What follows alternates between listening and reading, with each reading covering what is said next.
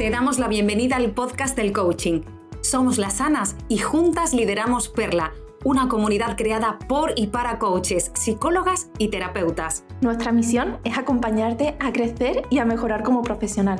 Aquí encontrarás cada semana píldora formativa para tu mejora continua y además inspiración con nuestras entrevistas a los grandes referentes del sector. ¿Estás preparada? ¡Comenzamos! Hola a todas y bienvenida a un nuevo episodio del podcast del coaching. Hoy tenemos a una gran profesional con nosotras a la que admiramos profundamente. Ella es Gema Ramírez. Gema es coach y ha escrito libros como Las claves del coaching, un libro que toda coach debería leer al empezar su carrera, y el método CLICK, donde pone cuáles han sido las herramientas que ella misma ha utilizado para salir de esa rueda del háster en la que se encontraba y así asegurarse con un kit de herramientas que le ayude a gestionar el estrés. Gemma es experta en ayudar a otras personas a vencer el estrés y sobre todo una mujer que ha sabido encontrar su perla en un momento crucial en su vida. Empezamos. Bienvenidas al episodio número 11. Qué alegría estar aquí con todas vosotras en el podcast del coaching. Hoy tenemos a una invitada, bueno, que nos hace mucha ilusión tener, que queríamos contar con ella desde antes de esta pequeña parada que hicimos por vacaciones y ya la tenemos aquí. Habéis escuchado la introducción que hemos hecho sobre ella, sobre su perfil, sobre su carrera, pero ahora vamos a preguntarle directamente ya que la tenemos. Gema Ramírez, hola, ¿qué tal? Bienvenida. ¿A ti qué te gustaría compartir sobre ti con nuestra audiencia? Bueno, primero saludaros, muchas gracias por, la invitación, un placer estar aquí con vosotras. Y mm, bueno, yo lo que más destacaría así de mí sería pues las ganas, ¿no? De que cuando tú crees que tienes algo que tienes que aportar, que puedes aportar al mundo, el, el cuando tienes esas ganas de hacer, bueno, aparte de una planificación más a medio largo plazo, eh, luchar y creer en ti, ¿no? Porque realmente mm, ahora ya parece por los últimos acontecimientos tras la pandemia, ahora ya con todo el tema también que ha pasado con los Juegos Olímpicos, se va viendo la necesidad de cuidarnos un poquito, ¿no? El tema también pues mental, todo el tema de conseguir objetivos, cómo hablarnos a nosotros mismos, toda esa inteligencia emocional. Así que bueno, hay que trabajarse uno mismo y una vez que ya se tenga esas herramientas compartidas con los demás, y, bueno, entonces hay que ser muy tenaz, que eso es muy importante y a partir de ahí, bueno, pues los resultados acaban llegando antes o después. Siempre más tarde de lo que se piensa, pero acaban llegando. Ahí aparecen ¿no? nuestras expectativas de cuándo debería realmente yo obtener resultados, ¿no? Que voy por buen camino realmente o me estoy dispersando un poco. ¿Esto tiene sentido en lo que yo estoy haciendo? No, y sí le pasa, ¿no? A mí, por ejemplo, el último ha sido el libro, que publiqué el nuevo libro en marzo, y claro, yo súper contenta, claro, el primero había tenido, había llegado a tantas personas que yo digo, bueno, esto ya lo voy a petar en el sentido de que ya estén todas las librerías, de qué tal, pues ahora no ha habido presentaciones por la pandemia, o sea, ha sido como todo súper edulcorado, y así como en plan, ¿por qué tengo expectativas, señor? ¿Por qué? Pero bueno. Y todo esto que ha pasado ha sido, ha sido una historia que ha habido que gestionar. Habla, hablaremos un poquito de eso porque tú eres bastante experta también en eso. Sí. ¿Cómo llegaste tú al mundo del coaching, Gema? Pues el punto de inflexión en mi vida personal fue que yo tenía un trabajo en el que mm, me dejaba la piel y no me reconocían, yo por lo menos lo veía así tal y como yo pensaba o esperaba. Entonces, bueno, tras varios encontronazos con algunos de, de mis jefes, en una discusión que creían que tenía que haber hecho una cosa que yo decía que la había hecho, tal, bueno, no supe gestionar bien y me acabó dando un ataque de ansiedad. Entonces, bueno, lo que luego entendí que era un ataque de ansiedad. Yo solo sabía que tenía ganas de salir corriendo, y me fui a una esquina, me puse a llorar y me tiré un rato hasta que pude un poquito gestionar todo eso. Entonces ahí me di cuenta que había algo que, que no estaba gestionando bien, había algo que, que se escapaba de mis manos entonces, bueno, yo realmente luego eché la vista atrás y digo, si es que yo estaba leyendo sobre, bueno, pues todo e-, Eduard Punset, yo lo veía casi desde pequeña, ¿no? Entonces, he estado siempre leyendo libros que tienen relación, pues, tanto con los sueños, o con el cerebro, o con cómo gestionar todo esto, ¿no? Y ya eh, en otro trabajo que tuve, tuve una compañera que era coach, y entonces ya venía todas las semanas, yo llevaba un equipo de personas para ver si habíamos cumplido las metas, qué tal Em, nos había ido las cosas que no nos habían salido todo bien. Entonces yo dije, uy, que en realidad existe no solo como que yo absorbo información, sino que yo me puedo formar para ayudar a otras personas. a partir de ahí ya me formé como Life and Business Coach Y mm, bueno, desde entonces hace más de 10 años aquí sigo dando guerra. Bueno, bueno, 10 años va siendo, va siendo ya una carrera bastante interesante, ¿eh? que una década da para mucho. Entonces fuiste implementando todo esto, Gema, te fuiste formando y aprovechando este camino para ti, que es una cosa, bueno, que, a mí me encanta siempre decir que es algo maravilloso que nos toca mucho porque podemos trabajar en nosotras mismas. Y luego eh, fuiste siendo consciente de que precisamente querías ayudar a la gente en esta parte más específica de la gestión emocional y de la gestión del estrés. ¿Cómo, fue eso, Gemma? Sí, yo al principio eh, hacía más sesiones personales, ¿no? Como yo mi intención que yo creo que pecamos muchas veces cuando empezamos en este mundillo es querer ayudar al máximo número de personas posible y casi que no vale todo, ¿no? Entonces, eh, bueno, pues yo de Sevilla me fui a Madrid, estuve allí dando formaciones en empresas, sesiones personales y tal. Y luego de allí me, fui a Chile. Entonces, cuando llegué allí a Santiago de Chile, tuve la oportunidad de dar clase en la universidad el tema del liderazgo. Entonces, todo el tema del liderazgo, el conseguir objetivos, el sacar lo mejor que tenemos todo, cada uno de nosotros, pues eso me, me, pues me interesé mucho y me fui, al final como yo daba clase de eso, ¿no? pues me nutrí de toda la información. Entonces, eh, ahí escribí mi primer libro, Claves del Coaching, y ya cuando volví a Sevilla, hace ya más de cinco años, ya sí me di cuenta que tenía como que mm, hacer algo que me diferenciara de los demás, ¿no? Porque, bueno, sabía cosas de liderazgo, de conseguir objetivos por ser coach, tal. Entonces ahí fue donde nació mi método CLIC, que yo lo represento siempre con ese taquido. y ahí sí que agrupé todo, que está basado en el coaching, liderazgo, inteligencia emocional, comunicación y kit de herramientas.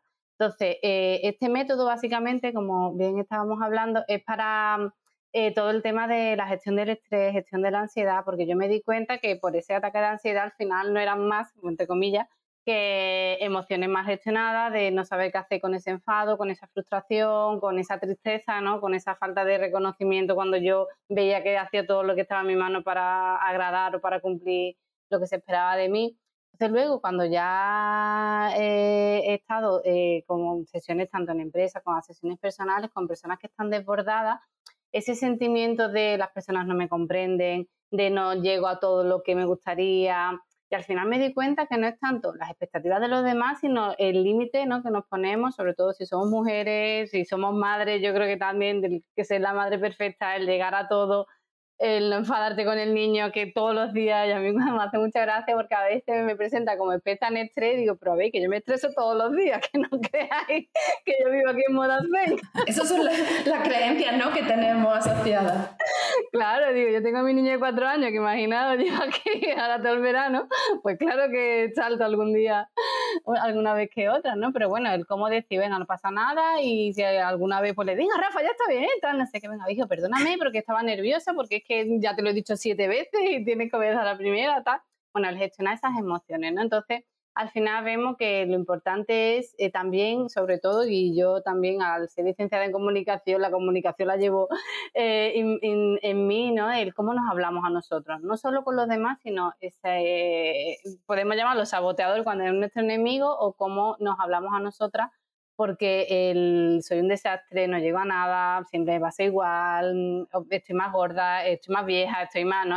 todo lo que nos decimos al final nos afecta mucho, ¿no? Entonces, el cambiarlo un poquito, que cuesta y que a veces se nos escapa, ¿no? Pero bueno, si dices algo malo, luego dices, bueno, pero mire, lo morenita que, que estoy ahora en verano, aunque tenga un poquito más de barriga, ¿no? Pues te lo vas compensando. Totalmente, al final, eso de trabajar la comunicación interna y externa Em, es un trabajo diario, es un trabajo que no porque hoy lo aprendamos ya mañana no lo tengo que practicar, sino que es algo que tenemos que poner en marcha cada día con nosotras mismas y con los demás. Y ahí es donde realmente podemos sacar, como tú dices, ese kit de herramientas para ponerlas en acción cada día. Igual que sacamos cada día los utensilios de cocina para cocinar, pues igual con, con estas herramientas para aprender a gestionar nuestras emociones has hecho eh, hincapié en dos puntos que considero súper importantes, Gema, y has hablado, por un lado, de diferenciación, que parte de tu propia experiencia, y por otro lado, de formación. Es decir, tú te formaste como experta en la escuela que has mencionado anteriormente, pero además de eso, cuando te fuiste a Chile, viste la necesidad de seguir formándote. Y esto creo que tenemos que puntualizarlo porque es cierto que un experto, un máster en coaching nos da las bases pero después hay tanto que tenemos que seguir por nuestra cuenta eh, indagando, profundizando y recargando nuestra mochila, ¿no? De cara a ponernos con un cliente y poder entenderle mejor al completo. Además, a veces yo creo que yo a veces, o sea, puedo pecar de decir, venga, otro libro que es muy parecido a, algo, a otro que me he leído, pero otra parte de mí dice, no, es que siempre hay pues algo que no te acordaba, una frase que te hace ese clic que tú dices, es verdad, yo no me acordaba de esto, ¿no? Te, te, ayuda a ponerle nombre a muchas cosas. A mí yo cuando hice el máster recuerdo que, que le ponía nombre a muchas cosas que hacía, ¿no? La asertividad, bueno, pues decir las cosas de una manera que la otra persona no se sienta ofendida, pero que se las diga y no te calles, está digo, vamos, si eso lo llevo haciendo yo, pues tanto con mis compañeros como con mi familia o mis amigos toda la vida, ¿no? Entonces, el seguir formando, ahora por ejemplo, mi madre tiene Alzheimer, ya llevo unos años como todo el tema de la neurociencia, de cómo funciona nuestro cerebro, del cómo prevenir, ¿no? Todas esas enfermedades, pues algo que hace unos años a lo mejor me interesaba más, pues más inteligencia emocional, más objetivo, más liderazgo, pero ahora estoy más de cómo funciona de cómo hablándonos bien, incluso algunos alimentos, algunos hábitos de, vida, el cuidarnos físicamente, tal, también favorece ¿no? que nuestro cerebro esté sano. Entonces, bueno, esto es una carrera de fondo y no es obligación, pero yo tengo siempre tres, cuatro libros encima de la mesa, cojo uno, cojo otro, y al final cuando te apasiona algo, pues es casi tu hobby, ¿no? Te dedicas el tiempo que sea necesario. Desde luego que sí, yo creo que esto es una cosa muy común a todas nosotras, cosa que me encanta que mantenemos esta inquietud, mantenemos esta apertura por todo, por todo esto específicamente y por, todos estos primos hermanos que yo digo que están siempre relacionados y nos vamos de unos temas a otros, pero rara es la, chica, la emprendedora, la amiga eh, que, que, no comenta, oye, que tengo más de una cosa abierta, que ahora estoy con esto, estoy dándole una vuelta a la PNL, oye, que he basculado hacia la parte digital, no, ahora estoy con la comunicación, que comentabas tú que por supuesto es tan importante, tan importante. ¿Cómo viviste ese, ese proceso, Gema? O sea, mm, eh, tomas la decisión, se produce el acontecimiento este en tu empresa, que al final lo pasaste solamente regular, porque es verdad que muchas veces sufrimos estos puntos de disparos emocionales y que no somos conscientes de, incluso si no lo sabemos, de qué está pasando. Y esto que fue un acontecimiento que te hizo sentir solo regular, pues eso, ¿no? Te sirvió para darte cuenta de otras muchas cosas y luego vas haciendo todo este camino de formación. ¿Cómo, te abriste a eso? O sea, ¿cómo lo viviste? En plan, esto me encanta, engancha conmigo, me conozco, me quiero dedicar, eh, quiero ayudar a otras personas, ¿cómo me puedo ir abriendo a que eso vaya siendo así? ¿Cómo puedo ir ofreciéndome y reconvertirlo en un camino profesional para mí, transitable para mí, donde yo pueda ofrecerme, pues eso, como una profesional, ¿no? De, este ámbito. Claro, porque al, que al final fue un proceso de reinvención total el que, el que tú hiciste. Pasaste de trabajar para una empresa a decir, oye, no, que, me lo monto por mi cuenta. Sí, con todo lo que conlleva. Con todo lo que conlleva. Su ventaja y no tanto. Sí, sí, es lo que decimos, ¿no? Esto al final de ser emprendedora no es algo más que es, es precioso, lo que pasa que ya sabemos, ¿no? Hay días que hoy viernes, por ejemplo, ahora viene una amiga de cuando en la época de Dublín, pues me voy a ir a comer con ella, le voy a enseñar Sevilla y es maravilloso. Y hay sábados o domingos que estoy hasta las tantas porque tengo que acabar ¿no? algo que me han pedido. O, sea, quiere decir que, en realidad algo que yo veo que sí me diferencia de muchas personas con las que he hablado es que hay alguien que, son varias que piensan que bueno, es un complemento, que sí que te conoces y tal, y lo tienes ahí, pero yo como que me di cuenta, hice ese clic y dije, no, es que yo me voy a dedicar a esto de siempre. Algo muy curioso también es que, hablando de reinvención, yo cuando estudié comunicación, a mí me gustaba más estar, detrás de las cámaras, yo era como súper tímida, eh, me costaba, no sé, yo me bloqueaba y me, mm, yo recuerdo cuando era pequeña de estar apuntada a teatro, no sé cuántos años tendría, pero vamos, 12 años así, bajarme del escenario agobiada y decir, mira, me borro porque me quedan blanco y yo no quiero saber nada de esto. Y en, el trabajo este que conocí a la coach, eh, como yo había vivido en Dublín y, bueno, y hablo bastante bien inglés, pues me ofrecieron dar una conferencia delante de 150 empresarios en Roma, ¿no? Entonces, en ese momento yo dije, ah, vale, yo nunca digo que no, pero luego por dentro dije, ¿qué hago? Entonces tuve la suerte de que me estaba preparando para el, el C1, el Advanced de inglés, entonces con mi profesor estoy preparando la, yo hice la presentación, ¿no? Y cómo hacerla para que se entendiera bien y tal. Bueno, yo me recuerdo ese viaje allí de dolerme la cabeza, aquí en la nuca, unos calambres, y ahí me di cuenta cómo el miedo te hace sufrir por algo que no ha pasado, que no va a pasar, porque al final ya sabemos que el miedo es innato, que hace miles de años que lo tenemos como seres humanos, que nos sirve para salvarnos la vida, pero que no la juega muchas veces, ¿no? Y ahora con incertidumbre y todo eso. Y es que ahí lo viví, vamos, no dormí los días antes tal, y cuando llegué. Y la hice además rapidísimo, porque de esto que tú sabes, siempre cuando hay varias ponencias se extienden unas y otras, me quedaba un poco tiempo.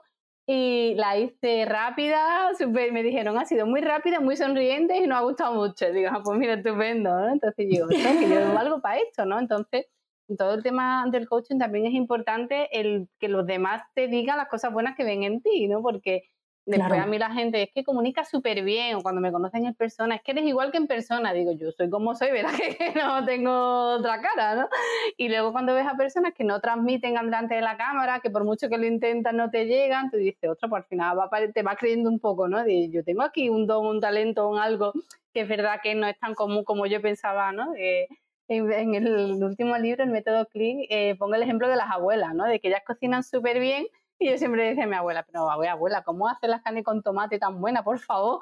Y ella, pues a lo que te vaya pidiendo, te le echo un poquito de esto, un poquito, abuela, a mí la comida no me habla, ¿sabes? Pero ella lleva cocinando, lleva cocinando toda su vida, pues esto es igual, ¿no? Las cosas que tú haces bien de manera innata no lo valoramos. Entonces, el pedir ese feedback también es muy necesario porque yo creo que también nos empodera, nos ayuda a reconocernos, ¿no? Que muchas veces no sabemos muy bien qué se nos da bien y es por donde hay que empezar para pulirle y sacar lo mejor de nosotras. Qué bien, Gemma, que hables de esto. Y aquí voy a hacer yo una cuña personal, porque yo también era súper tímida, me daba vergüenza ponerme delante de la cámara, eh, delante de un grupo. Bueno, ella fue mi maestra de coaching, lo sabe perfectamente. Em, yo no hablaba, no hablaba dentro de lo que era la clase, eh, apenas me comunicaba, ahora fuera todo lo que tú quisieras. Siempre tenía esa creencia de que yo no sabía comunicar. Entonces no fue hasta que yo me reté a mí misma y empecé a comunicar, a darme a mí también esa oportunidad, esa posibilidad de intentarlo, de hacerlo, de practicarlo, que fue cuando empecé a poner en marcha esta nueva habilidad. Y de repente la gente también empezó a decirme, oye, qué bien te expresa, qué bien comunica, qué bien habla. Y yo era como, no, no, es que tú no me conoces realmente. Pero ya te lo dicen durante tanto tiempo que ahí es cuando empiezas a recibir ese feedback, ¿no? De, pues, comunicas bien y empiezas a creértelo.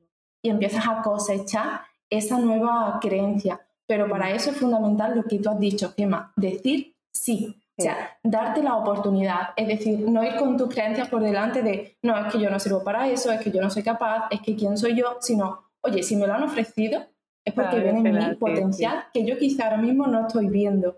Entonces, vamos a atrevernos, vamos a lanzarnos y a ver qué pasa, ¿no? Vamos a a experimentar, vamos a atrevernos a vivir nuevas experiencias para darnos a nosotras esa oportunidad y descubrir también que otras cosas se nos pueden dar bien.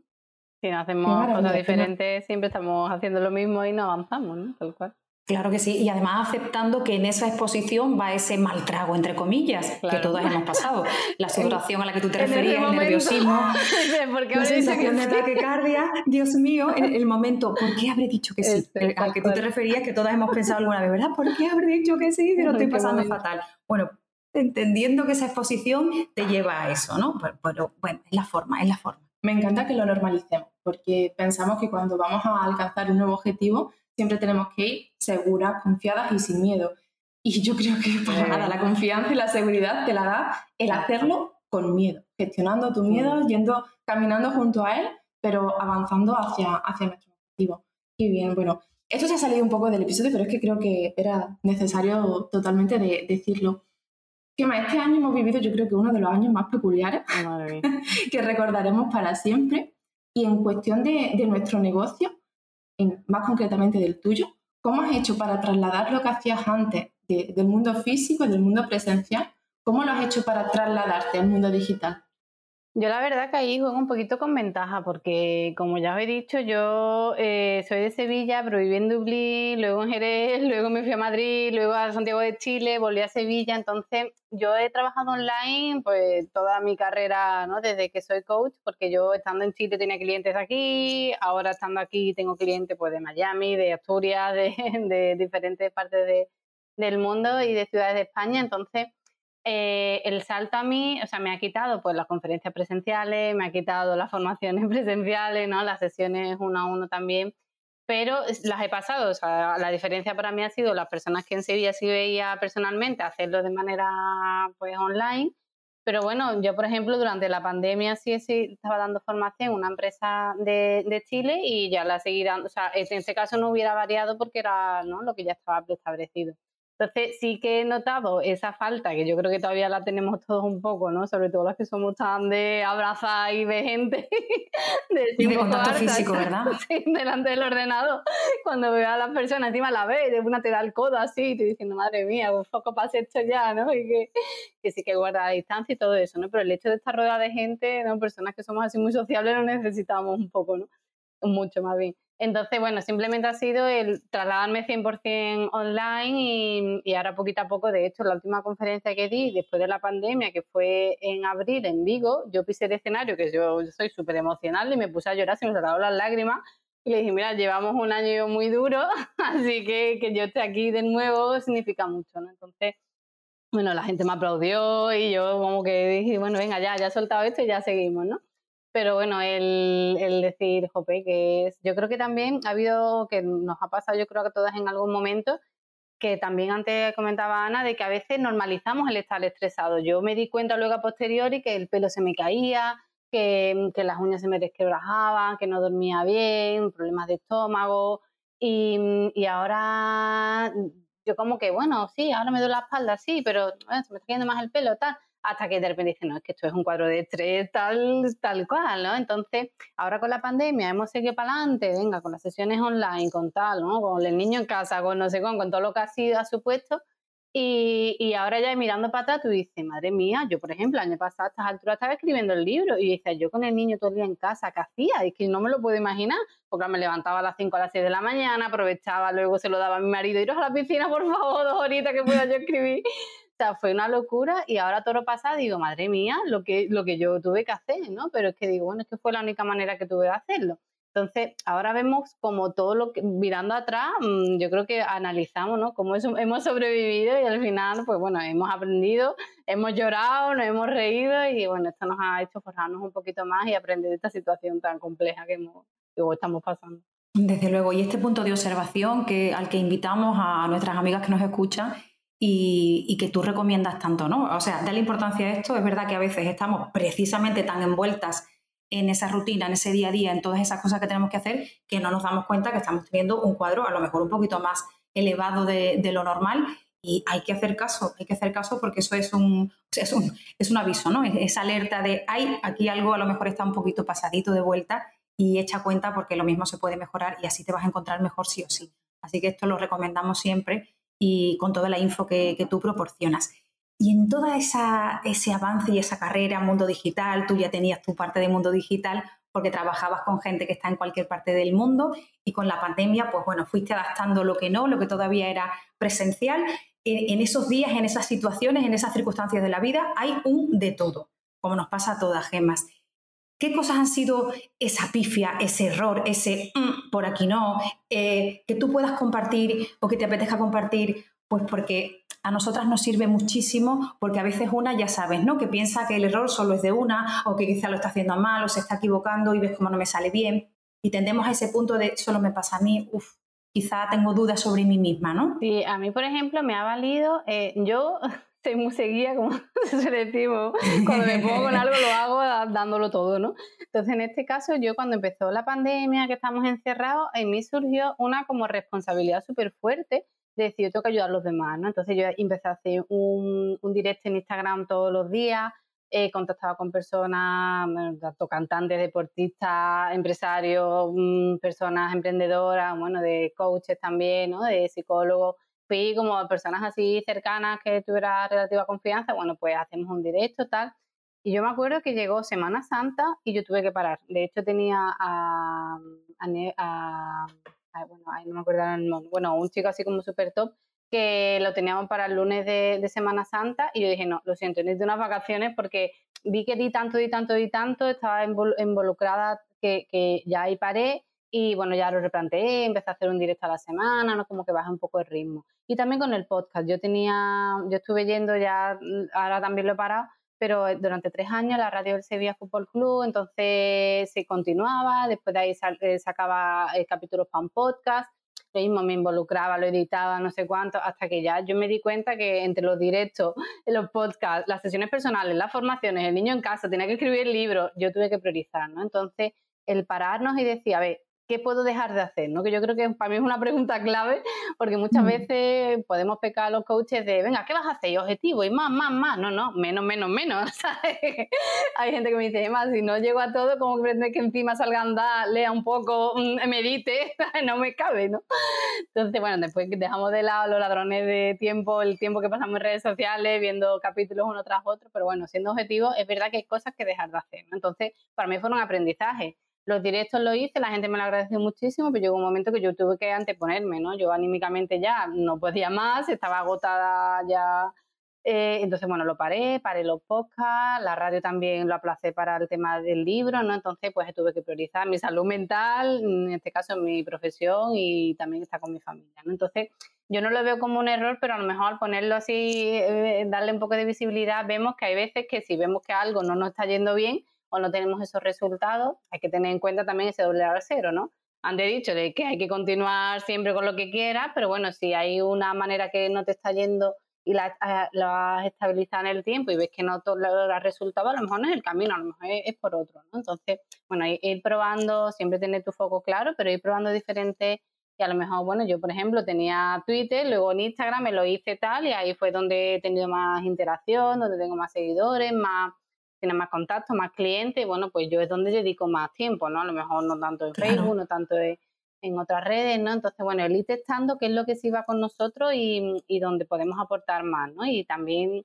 porque a mí la sensación de dar, dar, dar, dar y nunca recibir o no recibir me cansa, ¿no? Y me frustra mucho. Entonces, bueno, si eso puede servir de algo, bienvenido. Sí, sirve, Gema. Además, hacerlo sostenible para nosotras porque incluso puede que nos esté dando resultados, pero es que si no es sostenible o yo no me encuentro bien anímicamente, yo no estoy pasando por el mejor momento. ¿Para qué lo estás haciendo, no? En realidad. Exactamente, exactamente. Entonces no, no tiene sentido que lo siga haciendo y quizás es simplemente darle una vuelta, ¿no? Pues pasar de ese directo eh, diario al directo semanal. O sea, sigo haciéndolo, pero a otro ritmo que para mí sea más beneficioso y para todos al final. Cuido de los demás, pero también cuido de mí. No nos olvidemos de nosotras, ¿eh? Genial. Y, ya para finalizar, la, última pregunta que nos, gustaría hacerte, a una persona que está empezando su carrera como coach, que lleva poquito tiempo, incluso aquella que ya lleva más tiempo, ¿qué consejo le daría a una persona que quiere dedicarse a esta profesión del coaching? Bueno, lo primero que, mm, que, vea qué es lo que puede aportar que le diferencie de los demás, ¿no? Todos tenemos muchas ganas, mucha ilusión. Recuerdo que a mí una vez me entrevistó ya con el primer libro Agustín Bravo y él también es coach y decía, pero no somos ya demasiados coaches, digo, no, y más falta que hacen, ¿verdad?